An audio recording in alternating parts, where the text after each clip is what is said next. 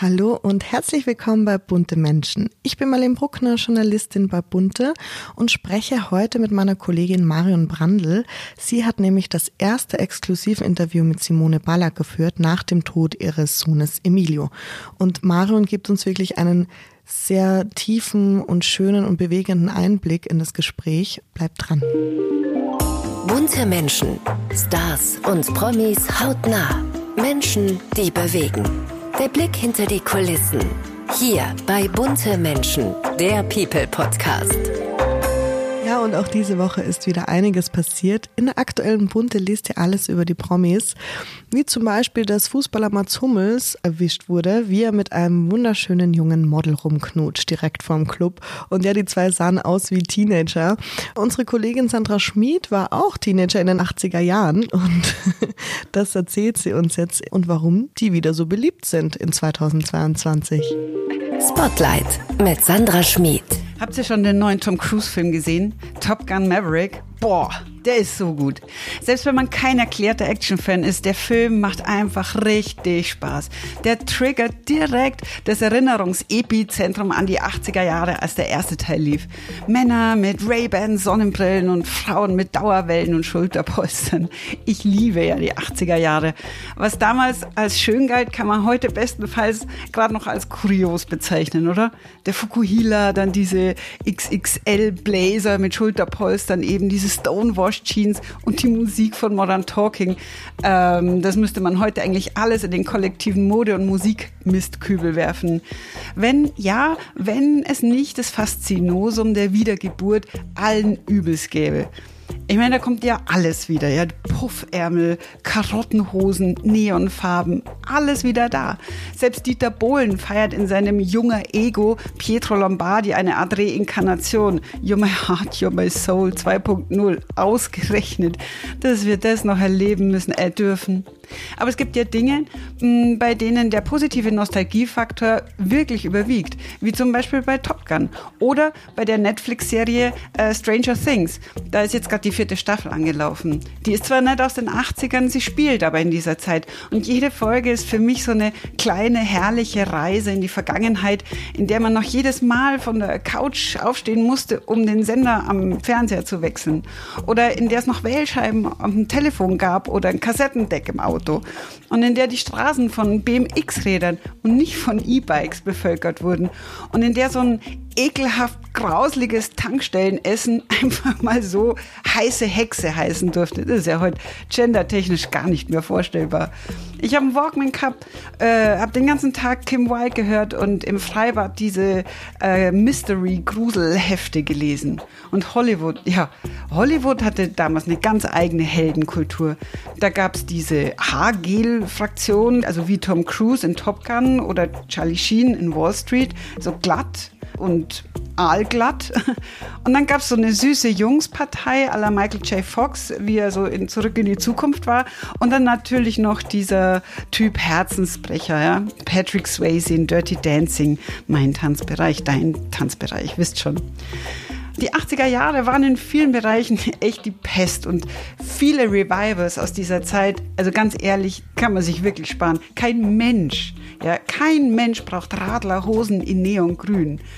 Aber wenn dann sowas wie Top Gun oder auch ähm, Stranger Things wieder um die Ecke kommen und mich jetzt daran erinnern, was für coole Nummern doch Highway to the Danger Zone von Kenny Loggins oder Running Up the Hill von Kate Bush sind, dann versöhnt mich das wirklich mit jedem Mode- und Bohlenverbrechen dieser Zeit. So, hallo liebe Marion, schön, dass du heute da bist. Guten Morgen. Ja, wir sprechen heute über ein sehr bewegendes Thema. Du hast nämlich das erste Exklusivinterview mit Simone Ballack geführt nach dem Tod ihres Sohnes Emilio. Und du wirst uns jetzt ein paar Einblicke geben. Du kennst nämlich Simone Ballack ja schon ganz lange. Seit wann denn ungefähr? Ja, wir kennen uns eigentlich schon seit Jahren, wie man sich halt auch begegnet zwischen, sag mal, auch Reporterin und einer jungen Frau, die in der Öffentlichkeit steht, die auffällt dadurch, dass sie A, wunderhübsch ist, eloquent ist und auch gerne eingeladen wird. Und äh, das ist ja so, eine Beziehung äh, entsteht auf so einer Art freundschaftlichen Basis, dass man, ähm, sag mal so, ein gewisses Vertrauen über die Jahre miteinander aufbaut. Mhm, das hattest du auf jeden Fall mit ihr. Wie war es denn persönlich für dich? Kannst du dich noch erinnern am 5. August, wie das war? Ich meine, ich kann mich schon noch erinnern, äh, wie die Gänsehaut, Nachricht kam. Wenn ich dir ins Wort fallen darf, dass äh, war unfassbar. Oder? Gerade wenn man einem Menschen in Anführungsstrichen doch so nahe ist und dann hört man das, ey, ihr Sohn ist tot, ihr mittlerer Sohn ist tot, äh, der ja auch noch so ähnlich war in der ganzen Art, wie er war, äh, dann glaubst du es erst nicht. Also wirklich Gänsehaut, dann äh, ruft man andere Freunde an und sagt, sag mal, stimmt das? Was ist denn da passiert? Das ist ja unfassbar. Man hat fast auch den Drang, wie das auch von ihr eine Freundin gemacht hat, hinzufliegen, irgendwie Ja. zu helfen, aber man findet ja auch, also man ist wirklich, das war einer der größten, sage ich mal, Schocks auch vor zehn Monaten und man ist ja als Reporterin viel im Leben gewohnt. Ja, natürlich. Und du hast ihr dann wahrscheinlich kondoliert, kann ich mir vorstellen. Ja, aber Gott, was willst du da sagen? Da fehlen ja, sagen, äh, da fehlen ja die Worte. Das, du kannst einfach nur äh, deine Anteilnahme, sage ich mal, bekunden, Mhm. aber alles andere ist ohne Worte. Und du warst jetzt bei ihr zu Hause und hast sie besucht. Wie war denn das?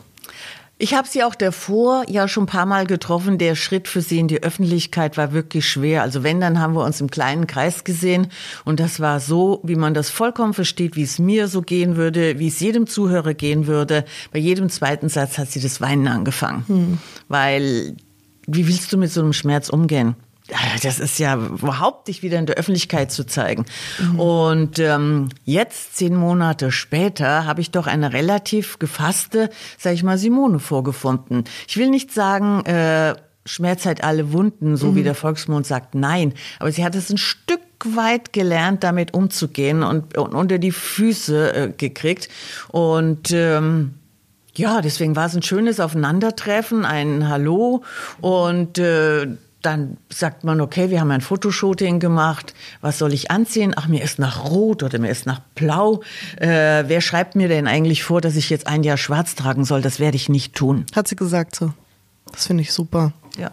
Und du hast dann auch, du bist mit dieser schönen Frage im Interview eingestiegen. Was denken Sie, wo ist Ihr Sohn jetzt? Und ich finde es jetzt sehr bewegend und sehr schön darauf geantwortet. Ja, und da kriege ich jetzt auch beim Erzählen gleich wieder Gänsehaut. Wir sind dann gemeinsam auf ihre wunderbare Terrasse gegangen, hinten das Bergpanorama.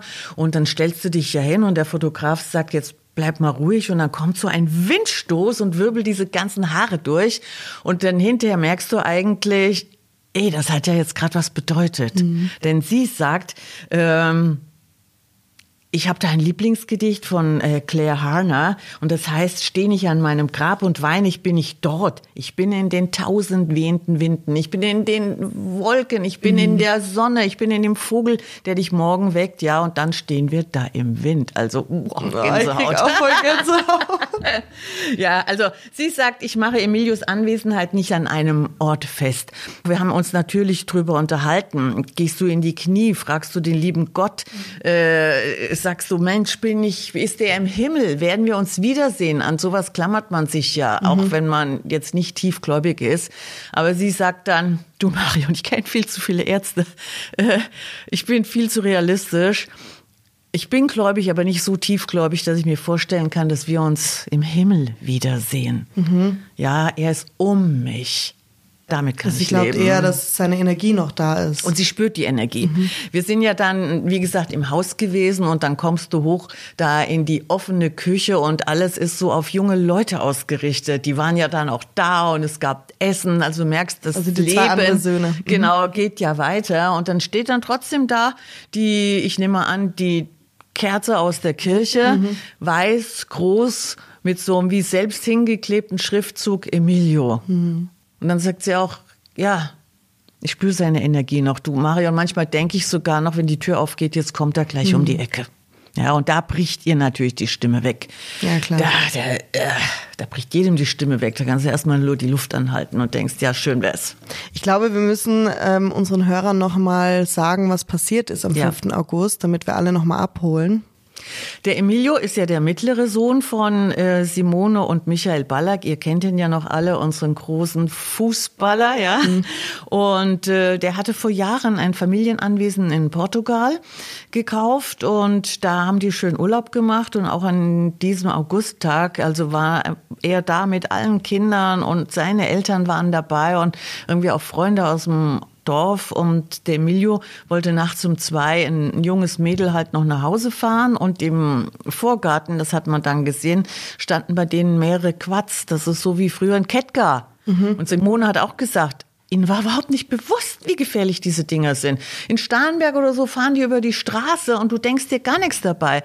Nur in dieser Nacht, ja, war halt die Nacht des Schicksals, steigt der junge Mann auf dieses Quad-Ding, gibt dem Ganzen Gas und wie das so ist, zu viel Gas, das Ding geht los, geht nach hinten los, da war gleich ein Abhang. Mhm und es fällt auf ihn und er ist auf der Stelle tot. Mhm. Wir wissen, dass dann natürlich äh, ganz schnell die Großmutter hat dann ja. die, die, die Polizei und alle Sicherheitskräfte alarmiert. Man hat probiert, den Jungen wiederzubeleben. Es war nichts zu machen. Und dann also sage ich auch, sag ich mal, sag ich mal, Simone, hast du dann, hast du dann das ist ja so, wenn du nach Kübler-Ross auch diese fünf Punkte der Trauer äh, durchgehst, da kommt ja auch eine ungeheure Wut. Warum ja. passiert mir das? Hast du deinen Mann gefragt? Hast du jemand gefragt, wie konnte dir das Kind in der Nacht auf dieses Fahrzeug steigen lassen? Sagt sie, nee. Das hatte sie nie. Nee, keiner hat irgendwem Vorwürfe gemacht. Ich habe nie den Herrgott gefragt, warum musste das passieren. Das war Pech, Marion, sagt sie. Hm. Das war Pech. Ja, und äh, ja, dann ist sie natürlich in Deutschland. Sie ist ja in zweiter Ehe wieder verheiratet mit dem Andreas Mecki und äh, dann kommt nachts um vier das Telefon. Genau. Und dann sage ich, wie gehst du, warum ja. gehst denn du nachts um vier ans Telefon? Ich habe da Flugmodus eingeschaltet. Wusste sie schon, als sie, als sie das Klingeln gesehen hat, dass was ist? Nee. Oder war sie Es ist so, wie wenn, wenn du Mutter bist, was ich ja auch bin, du schläfst in der Sekunde, wo du dein Kind geboren hast, nie wieder tief durch. Erst recht nicht, wenn das Kind nicht da ist. Mhm. Ja, und die drei Söhne, die ja sonst bei ihr leben, waren halt mit dem Papa weg. Das war alles gut und wunderbar. Aber da lag das Handy neben dem Bett. Mhm. Das ist so, als ob man es ahnt. Ja? ja. Man will halt erreichbar sein, wenn was ist. Ja, und dann kam dieser schreckliche Anruf. Und natürlich sind sie sofort hingeflogen und ich fand es so bemerkenswert, weil sie wirklich gesagt hat, ja, sie war wie in Trance. Also ja. sie kann sich an diesen Flug nicht mehr erinnern. Also ich sag, Marion, ich habe Flugangst. Also mich in ein Flugzeug zu kriegen, ja. ja, aber ich wusste nur, ich muss dahin. Und äh, das Einzige, was sie wirklich erinnert von diesen auch anstrengenden fünf Tagen, sie sagt, das Gute, es geht ja dann in Organisation der Beerdigung, Überführung über ja. äh, das war so surreal, dass ich hinfliegen musste. Ich musste dieses Kind sehen. Und dann habe ich auch gesagt, konntest du den Abschied nehmen? Ich wollte gerade sagen, hat sie ja, ihn noch mal gesehen? War, genau, war der noch da? Wie war's? Wo? Sagt sie, ich will es nicht ausführen, aber ich konnte zu meinem Kind und ich habe ihm noch mal über die Wange gestreichelt mhm. und in der Sekunde, auch wo ich ihn noch mal berührt habe und gesehen habe, wusste ich, seine Seele ist weg. Mhm. Ja, und dann sag ich mal, klar, hast du die Organisation und alles läuft und äh, dann haben wir ja immer gedacht, so wie auch von den Sicherheitskräften, die auch schockiert waren, dass sie psychologische Betreuung mhm. bekommen haben. Und sie sagt, Marion, nee, Gar nicht. wir haben uns eingeegelt. Wir waren wirklich als Familie für uns. Da ist noch eine Freundin mit ihrem Mann dazu ja. geflogen, einfach nur wortlos in die Arme nehmen. Mhm. Ja, und dann haben sich erstmal alle gegenseitig Halt gegeben. Mhm. Und ich meine, sie hat mit Michael drei Kinder. Klar sind die geschieden. Sie sagt aber, Marion, natürlich waren wir immer Patchwork. Ja, ja, klar. Aber jetzt sind wir noch enger dadurch geworden. Ja. Und ähm, sie selbst dann zu Hause hat auch keine Therapie gemacht, oder? Nee, und dann ist das irre? Klar, du kommst nach Hause, du hast dieses riesige Haus, was sie wirklich wundervoll umgebaut hat. Da hat sie ja damals so ein kleines, äh, sag ich mal, gekauft mhm. nach der Scheidung und hat das wirklich aufgepimpt.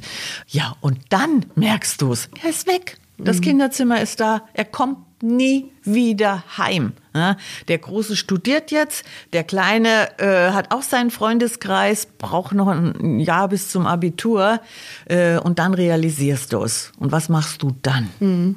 Und dann sagt sie, ich habe wahnsinnig viel Energie, Marion. Wohin mit meiner Energie? Es war Weihnachten und sie hat sonst das ganze Haus wie eine Bekloppte dekoriert. Ja, ja sie ist ja, sie hat wirklich Geschmack ja? Mhm. und ein Händchen für alles und sie wollte nicht dekorieren. Ja, dieses, wie sagt sie, du kommst auf dieses Wort, immer ist jetzt plötzlich alles zum ersten Mal. Oh ja. Mhm. Das erste Weihnachten. Erste Geburtstag. Der erste Geburtstag, der hatte ja dann im September Geburtstag. Ja, wie überlebst du das, dass du aus deinem Bett aufstehst? Also hat sie gesagt, okay, heulend in der Ecke zu sitzen, war noch nie meins. Also habe ich das gemacht. Ich habe weitergelebt, so wie ich immer gelebt habe. Ich habe die Dinge angepackt. Ich habe meinem Tag Struktur gegeben. Ja, ich habe angefangen, Adventskränze zu basteln. Und dann habe ich ja einen großen Freundeskreis und äh, habe ja schon immer Sachen äh, verkauft. Ich habe eine große Werkstatt äh, und, und bin ja handwerklich da tätig. Und aus den fünf Grenzen wurden auf einmal 100, weil alle diese Grenze haben wollten. Du, ich habe bekloppt gebunden. Schau, darfst Du hast gar nicht einen, meine? Genau, ich habe auch einen, darfst gar nicht die Hände anschauen von mir, sagt sie. Ja, und im Grunde genommen sagt sie einen sehr schönen Satz. Ich habe mich durch Arbeit therapiert. Klar, sag ich mal, ist es eine Art, in Anführungsstrichen, von Verdrängung, von Ablenkung. Aber jeder, der weiß, der einen geliebten Menschen oder irgendwas, es ist ja ein Trauma, erlebt hat, ja, muss damit umgehen. Und sie sagt, das ist meine Art der Therapie. Gib deinem Tag Struktur, bleib nicht im Bett liegen. Wie hätte meine Mutter gesagt, steh morgens um sieben auf, mach dir keine dummen Gedanken, pack das Leben an. Ja, Wahnsinn, dass sie das kann. Ne? Also ich Ja. kann das natürlich, ich kann alle Formen von Trauer nachvollziehen, auch dass man sich zurückzieht und erstmal vielleicht ein Jahr in eine Depression fällt und im Bett bleibt. Und sie sagt nein. Das möchte sie nicht. ist klug genug, wie sie ist. War ihr vollkommen klar, wie schnell so eine Depression anwackeln kann. Auch wenn du keine Vorbelastung, Ja, ja. nichts hast. Und wenn du sowas erlebt hast, sagte Mario, nein, ich wollte in keine Depression fallen.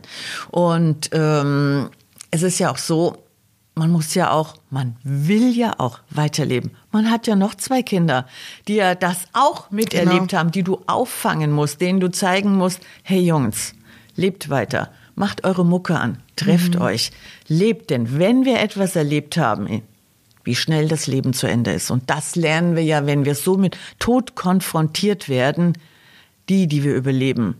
Hey Leute, wir haben nur dieses eine Leben und nur der liebe Gott weiß, ob es morgen vorbei ist, ja, ob du auch auf einen dämlichen Quatsch steigst. Also lasst uns leben.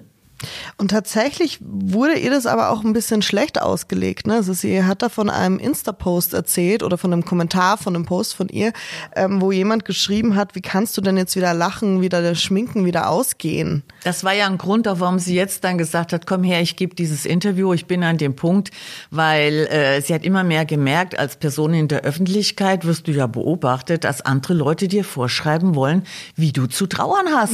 Ja, und äh, da kam jeder, der Instagram hat und einen offenen einen Account, muss sich ja mit allen blöden Kommentaren auseinandersetzen, aber das war ein radikaler Angriff, den sie auch so empfunden hat.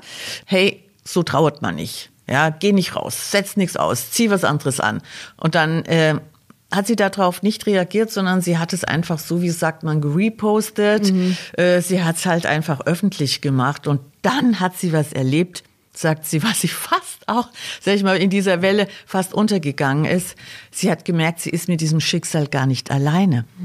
An die tausend Eltern, man nennt das ja verwaiste Eltern, haben ihr geschrieben, haben sich gemeldet. Hey, mir ist das und das und das und das passiert. Wir kämpfen uns auch wieder raus. Ja, wir stehen voll zu dir. Wie kann Ja. diese Person das sagen? Und die haben sie unterstützt und haben gesagt, du machst es genau richtig. Und, äh, und das sagt sie. Und ich habe mich dann auch bemüht, eigentlich jedem ein Herzchen, einen Kommentar, irgendwas zurückzuschreiben. Äh, und habe auf einmal gemerkt, ey, das ist ein Schicksal, was ganz viele in Deutschland haben. Ja, klar, auf der ganzen Welt, ja. Voll krass. Und das ist ihre Botschaft, die wir auch in unserem Interview einfach auch weiter mitgeben wollen. Sie will Mut machen. Das finde ich, merkt man total. Also ich finde es sehr mutig, dass sie das Interview gibt. Ich glaube, Ja. natürlich wird es da wahrscheinlich auch wieder Stimmen geben, die sagen, wie kann sie ein Interview geben? Aber gerade dafür, was du gerade erzählt hast, dass man die Menschen abholt, dass man ihnen sagt, hey, das kann jedem von uns passieren und so gehe ich jetzt damit um und vielleicht auch eine Art Vorbild sein. Richtig. Ähm, Weil sie dass sagt, ich will mich nicht in den Vordergrund stellen. Genau, genau. Und was sie halt auch so schön sagt, dass das, der Tod von Emilio wird bei ihnen zu Hause nicht totgeschwiegen. Ja, sagt sie, das ist ja sowas. Also ich wüsste es jetzt auch nicht, sag Ja. ich mal. Jetzt, man sieht es bei unserem Foto, ich habe sie dann auch nur noch einfach kräftig in die Arme nehmen können, weil sie Genau. sagt, anderen Menschen, auch da, wo sie wohnt, fällt das so schwer, damit umzugehen. Da ist jemand, der ist wirklich plötzlich wie stigmatisiert. Die Ja. Leute wechseln die Seite auf der Straße, weil sie kein Gespräch mit ihr führen. Wollen nicht damit konfrontiert werden. Genau, weil ja. sie auch nicht wissen, was sie sagen sollen. Andere wiederum sind unsensibel, stürzen im Supermarkt am Gemüsebeet auf sie zu und sagen, ja, herzliches Beileid und so weiter. Und natürlich, ja, hast du dir eine Kontenance aufgebaut und dann je nach Tagesform flänzt du. Hm. Ja, klar. So sehr sie sich freut, weil sie sagt, mein Gott, was habe ich eine Anteilnahme erlebt. Das war wirklich sensationell. Aber, ähm, und das ist auch sowas, etliche werden sich noch erinnern an Romy Schneider. Und da war sie auch noch ein junges Mädchen und äh, dann starb ja deren Sohn Daniel und das hat sie damals auch gelesen und total bewegt. Und als ob das wie ein Déjà-vu wiedergekommen ist, hat sie diese Geschichte vor Augen gehabt und hat gesagt, ich will nicht enden wie Romy Schneider. Wir sind jetzt auch genau zehn Monate danach, ja. Romy Schneider ist zehn Monate nach dem Tod ihres Sohnes gestorben. Auch obwohl sie noch ein Kind hatte. Und die Simone sagt, ich habe mir geschworen, ich werde so nicht enden. Ich will am Tod meines Sohnes nicht zerbrechen. Und ich finde, man merkt es in jedem Satz. Und nur weil sie noch ausgeht und ihr Leben weiterlebt, heißt das ja nicht, dass sie ihren Emilio vergisst. Im Gegenteil, ich finde sie. Ja. Es wirkt, als wäre er immer bei ihr und wie Ja. sie das sagt. Und ähm, Der Schmerz kommt in Wellen. Genau, ja. Und sagt sie, und natürlich äh, bin ich heute stark, kann ich dieses Interview geben, aber ich habe Tage, du, da gehe ich in sein Zimmer, da lege ich mich in sein Bett und dann Mhm. gucke ich seine Bilder an und ich brauche das nicht ausführen, wie es mir dann geht, nur da muss man wieder sagen, Gott sei Dank habe ich die Kraft, wieder aufzustehen. Und man muss Ziele im Leben haben. Ich wollte schon immer ans Meer. Und dann habe ich mir gesagt, okay, wenn der letzte Junge jetzt aus dem Haus ist, dann werden wir das hier wahrscheinlich verkaufen und dann werde ich irgendwo ans Meer ziehen und neu anfangen. Denn meinen Sohn, die Erinnerungen, die Energie, die mache ich ja nicht an seinem Grab fest. oder an seinem Zimmer oder An seinem was. Zimmer. Das nehme ich dann mit. Ein wahnsinnig schönes Interview, sehr bewegend. Danke, Marion. Simone Ballack ist eine tolle und starke Frau Ja. und ähm, Vorbild für uns alle, dass sie so offen und ehrlich über den Tod spricht und ähm, ja allen, glaube ich, Mut geben kann. Absolut. Ja, nein, also diese Stärke, die da mitschwang und auch im Ausdruck ihrer farbenfrohen, sag ich mal, auch rot zu tragen, die Farbe der Liebe, der, des Kämpfens, ja, das hat in diesem Moment alles wirklich gepasst. Und es war auch der richtige Zeitpunkt, um jetzt einfach mal zu sagen, hey, mich gibt's noch. Sehr gut. Danke, Marion, fürs Gespräch. Aber gerne. Ciao. Die Frage der Woche. Was haben Sie aus Ihrer letzten Beziehung gelernt? Ah, schwierige Frage, ne? Also ich glaube, man lernt aus allen Beziehungen etwas. Ähm, ich würde sagen, bei mir ist es so, dass ich gelernt habe, dass man trotz Beziehung noch eine eigenständige Person sein muss und seinen Interessen nachgehen muss und ähm, ja, oft verschmilzen Paare ja so miteinander und ich glaube, es ist immer besser, jeder führt sein Leben und halt die meiste Zeit zusammen. Aber ganz lustig, was Sängerin Elif dazu sagt. Ihr kennt sie wahrscheinlich von Sing My Song und sie hat eigentlich ein ziemlich lustiges Zitat uns gegeben, nämlich sie sagt, sie hat von ihrer letzten Beziehung gelernt, dass ich in Zukunft keine Beziehung mehr möchte. Es wird bei mir nicht mehr so sein, dass ich einen Boyfriend habe. Entweder heirate ich oder ich date. Dazwischen gibt es für mich ab jetzt nichts. Jetzt muss ich nur noch einen finden, der das mitmacht. Und das war es auch schon wieder von Bunte Menschen. Ja, wir haben jetzt wieder den ersten Sonntag des Monats und normalerweise gibt es da eine Promi-Folge, aber diesmal gibt es eine Spezialfolge über die Queen, weil sie nämlich ihr 70-jähriges Thronjubiläum hat. Und unser Adelsexperte Stefan Blatt wird ganz genau erzählen, wie sie das feiert und was eigentlich dieses Phänomen Queen für die heutige Welt noch bedeutet. Und ja, schaltet auf jeden Fall ein, es ist total spannend.